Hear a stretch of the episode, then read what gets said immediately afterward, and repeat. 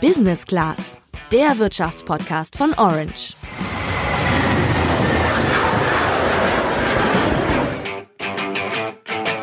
Also meine aktuellen Lieblingsserien sind How to Sell Drugs Online Fast, Pastewka und Jerks. Und dabei könnten jetzt drei Sachen auffallen. Erstens, ich gucke nicht gerade das aktuellste Zeug. Zweitens, ich stehe auf deutsche Produktionen. Und drittens, ich brauche drei verschiedene Streamingdienste, um das alles anschauen zu können. Nämlich Netflix, Amazon Prime Video und Join. Ja, und wenn du jetzt noch auf Star Wars stehen würdest, dann brauchst du bald noch einen. Das läuft nämlich bald exklusiv bei Disney Plus. Die Plattform ist am Dienstag an den Start gegangen und ist damit eins von vielen, vielen Angeboten, um Filme und Serien on Demand zu schauen. Es ist also ein echt harter Wettbewerb zwischen den Anbietern ausgebrochen und da steckt eine Menge Geld drin. Wie teuer es ist, eine Folge deiner Lieblingsserie zu produzieren und wie du bei dem wachsenden Angebot am besten den Überblick behältst, das alles erklären wir dir heute im Podcast. Ich bin Sandra. Und ich bin Julian.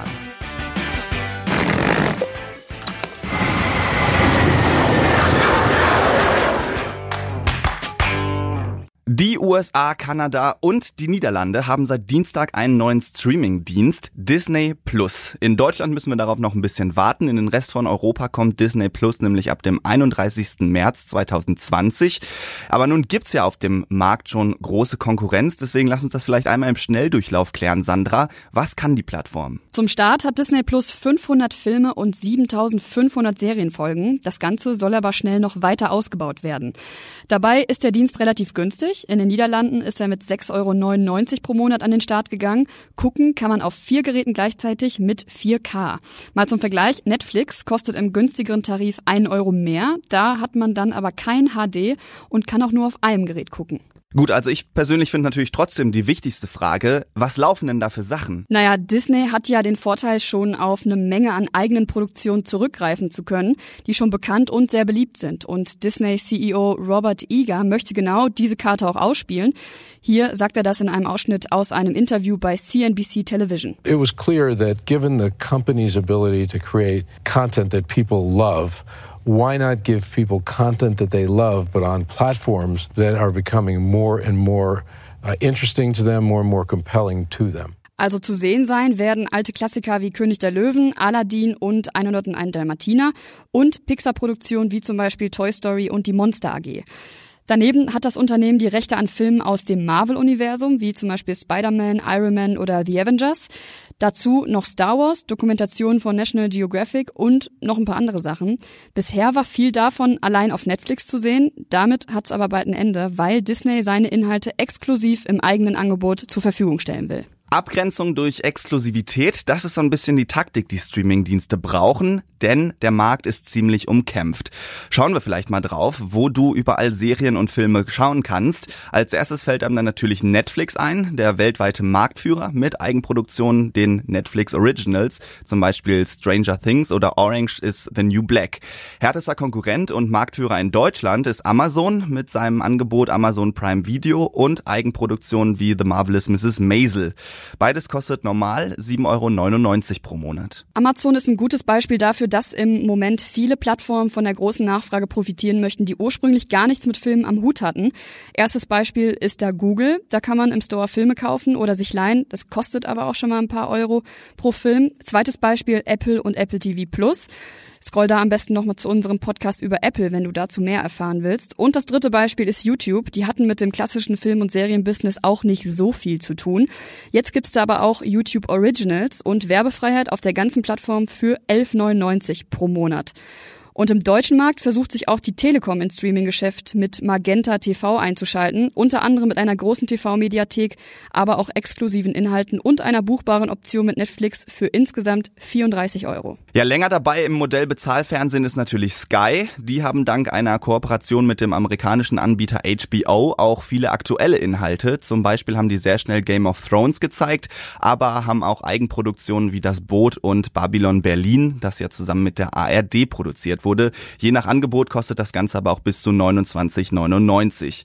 Ja, und zu guter Letzt sollte man dann noch die Online-Portale der deutschen TV-Sender kennen. Spannend ist gerade das noch kostenfreie Portal von Pro7 Sat1 Join, von dem es aber bald eine kostenpflichtige Version geben soll und in die dann das bisherige Angebot von Maxdome integriert wird. Dann gibt's noch TV Now von RTL, wo es auch eine kostenlose und kostenpflichtige Version gibt und natürlich die komplett kostenlosen Mediatheken von ARD und ZDF. Über die wichtigsten Angebote solltest du jetzt schon mal Bescheid wissen, auch wenn es natürlich noch viel mehr gibt. Ich weiß ehrlich gesagt noch nicht so ganz, was ich davon halten soll, dass es so viele sind. Auf der einen Seite ist es natürlich super, denn durch den Konkurrenzkampf dürften die Preise sinken, aber auf der anderen Seite braucht man eben auch durch die vielen Angebote echt viele Abos, wenn man viele Serien gucken will. Wie siehst du das denn, Julian? Ja, also ich habe mir auch gedacht, dass es für beide Seiten Argumente gibt und deswegen habe ich mit Taj Romey telefoniert. Der ist Professor für serielles Erzählen an der Hochschule für Fernsehen und Film in München und ich wollte mal wissen, wie er als Fachmann das Angebot sieht. Ich bewerte das ehrlich gesagt als durchaus positiv, dass ich unterschiedliche Plattformen mit unterschiedlichen Ausrichtungen und Programmfarben habe, weil ich dann je nach meiner Stimmung ähm, einfach sehen kann oder mir überlegen kann, wo möchte ich eigentlich hingehen. Und das ist eine größere Vielfalt und Auswahlmöglichkeit ist immer besser als weniger. Also größeres Angebot, mehr Auswahl und die Portale versuchen sich also ein eigenes Profil anzueignen, ähnlich wie das ja auch so ein Fernsehsender tut. Deswegen ist es aber auch schwierig, eine Empfehlung abzugeben, welchen Streaming-Anbieter man jetzt auf jeden Fall braucht, denn das ist eben dann vor allen Dingen Geschmackssache. Das hat mit dem eigenen subjektiven Gefühl de, des Programmes, was einem gefällt, zu tun. Und das kann man nur herausfinden, indem man es ausprobiert, ein Testabo nimmt, sich das Programm genauer anschaut und dann selbst für sich herausfindet, ist diese Plattform genau das Richtige für mich oder ist es vielleicht die andere Plattform oder Sender? Ja, und dann heißt es entweder Kompromisse eingehen und eben nicht alles gucken können oder mehr Geld für Entertainment in die Hand nehmen. Machen wir da mal eine einfache Beispielrechnung. Für Netflix, Amazon Prime Video und Disney Plus kommst du im kommenden Jahr zusammen in den Basisversionen auf etwas über 20 Euro und hast dabei schon eine ganz gute Auswahl. Klar sind 20 Euro jetzt auch nicht so wenig, gerade für Schüler und Studenten, aber ganz ehrlich, bei einem Disco- oder Clubbesuch mit Getränken und Fahrkosten, da gibt man wahrscheinlich mindestens genauso viel aus, wenn nicht sogar deutlich mehr. Da muss man dann also Prioritäten setzen. Ja, allerdings könnte es bald auch schon sein, dass mehr Serienfans versuchen, illegal an die Angebote zu kommen. Was ein Anwalt aber dazu sagt, ob es denn erlaubt ist, sich zum Beispiel einen Netflix-Account zu teilen, um eben Geld zu sparen, das haben wir euch vor ein paar Wochen erklärt. Scrollt mal ein bisschen hoch und hört noch mal rein. Als nächster großer Player hat Warner angekündigt, mit HBO Max einen eigenen Dienst ins Rennen zu schicken. Warner ist vor allen Dingen bekannt für seine Warner Bros. Produktion, aber unter anderem sollen dort ein Remake der Serie Friends und ein Prequel von Game of Thrones laufen. Nach Deutschland kommt der Dienst aber erstmal nicht. Dafür zeigt Sky die Inhalte von HBO. Also man merkt, die Anbieter fahren weiter voll auf Streaming ab, aber die Nutzer ja eigentlich auch, oder Julian? Ja, also insgesamt schon. In Deutschland zum Beispiel streamt jeder zweite Haushalt, aber das Wirtschaftsberatungsunternehmen Deloitte sagt, dass der Anteil der Video-on-Demand-Nutzer an der deutschen Gesamtbevölkerung seit 2017 nur noch um fünf Prozentpunkte angestiegen ist und zuletzt gab es immer zweistellige Wachstumsraten. Ja, und insgesamt scheint auch die Begeisterung vom Angebot, sagen wir mal, etwas gedämpft zu sein. Also laut zwei US-amerikanischen Forschungsinstituten sagt mittlerweile die Mehrzahl der Nutzer, dass es einerseits zu viel Auswahl gibt und andererseits auch das Skippen zwischen den einzelnen Accounts einfach nervt. Außerdem befürchten viele, dass es teuer werden könnte, immer auf dem neuesten Stand zu bleiben und ehrlich gesagt, ich finde das auch irgendwie nachvollziehbar. Ja, schon. Viele wünschen sich ja auch gebündeltere Angebote. Gleichzeitig sind laut denselben Studien aber auch 42 Prozent der Nutzer bereit, einen weiteren Anbieter zu abonnieren und 20 Prozent der Nutzer sind bereit, sogar zwei weitere zu abonnieren. Also irgendwie nervt's das ja, aber man will halt trotzdem nichts verpassen. Und deswegen könnte insgesamt der Markt echt noch extrem weiter wachsen. Das Marktforschungsunternehmen Digital TV Research prognostiziert sogar, dass bis 2025 die fünf Streaming-Anbieter Netflix, Amazon, Apple TV Plus, Disney Plus und HBO Max weltweit zusammen über eine halbe Milliarde Abonnenten haben werden. Das wären doppelt so viele wie jetzt gerade. Ja, und wer sich trotzdem noch fragt, wer das jetzt alles gucken soll, was im Moment auf den Markt kommt, der könnte sich aber auch fragen, wer eigentlich die ganzen Fernsehsender geguckt hat, die es so im Angebot gab. Denn das Potenzial des ganzen Markts, das hängt eben auch von unserem generellen Mediennutzungsverhalten ab, sagt Touch Romey. Wenn die Streamingdienste tatsächlich das lineare Fernsehen ersetzen sollten, dann sind die Plattformen, die wir jetzt auf dem Markt haben oder die noch angekündigt sind, vergleichsweise wenig zu dem, ähm, was an äh, Kanälen äh, angeboten wird im linearen Fernsehen. Also ich glaube, da ist noch Luft und ich glaube, dass der Markt äh, noch einige Plattformen ähm, bringen wird. Bisher haben wir ja viel über die Nutzer gesprochen, aber lasst uns am Ende nochmal auf diejenigen schauen, die ganz besonders von der momentanen Entwicklung auf dem Streaming-Markt profitieren, nämlich die Filme- und Serienmacher. Die Nachfrage ist im Moment hoch wie nie. Eine Zahl, die das mal beispielhaft belegt. Allein in den USA wurden im gesamten vergangenen Jahr auf allen Kanälen 495 neue Serien erst ausgestrahlt. Fast doppelt so viele wie noch 2011. Ja, und da steckt dann auch eine Menge Geld drin. Nur mal klar zu machen, von welchen Summen wir da sprechen. Eine Folge Game of Thrones kostete im Schnitt 15 Millionen Dollar. Das ebenfalls sehr erfolgreiche Format The Crown 13 Millionen. Die bisher teuerste Serie aller Zeiten war die Miniserie The Pacific aus dem Jahr 2010. Die hat mal satte 20 Millionen Dollar pro Folge gekostet. Und klar ist das jetzt das obere Ende der Fahnenstange. Also diese Formate sind in der Top 10 der teuersten Serien aller Zeiten. Aber das Investment, das geht halt weiter. Allein Netflix will in diesem Jahr rund 15 Milliarden US-Dollar in eigene Produktion stecken. Amazon und Apple jeweils 6 Milliarden und Disney 2,5. Fällt denn bei dem Boom auch was für deutsche Produktionen ab? Also wie viel wird da so investiert? Ja, generell fließt auch schon Geld nach Deutschland. Wie viel genau ist nicht so ganz klar, aber allgemein sind deutsche Produktionen im Schnitt schon günstiger.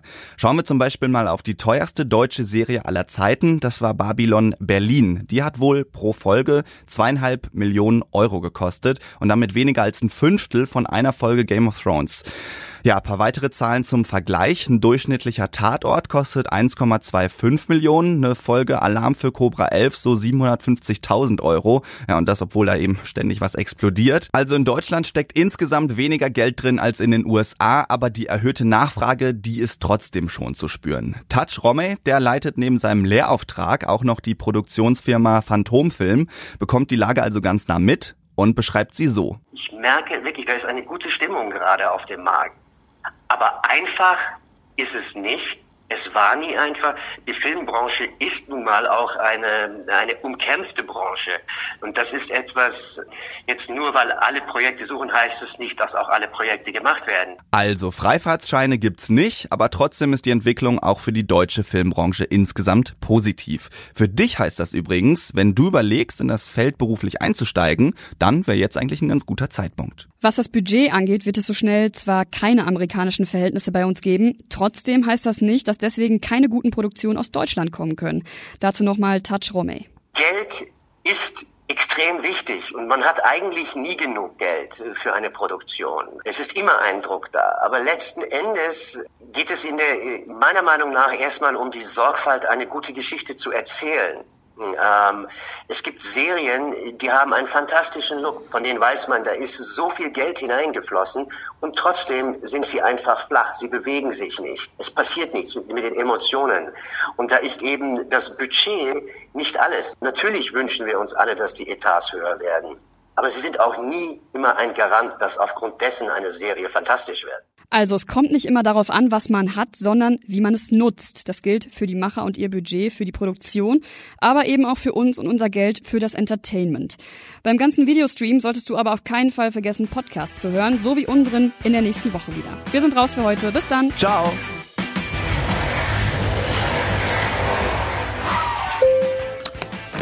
Business Class, der Wirtschaftspodcast von Orange.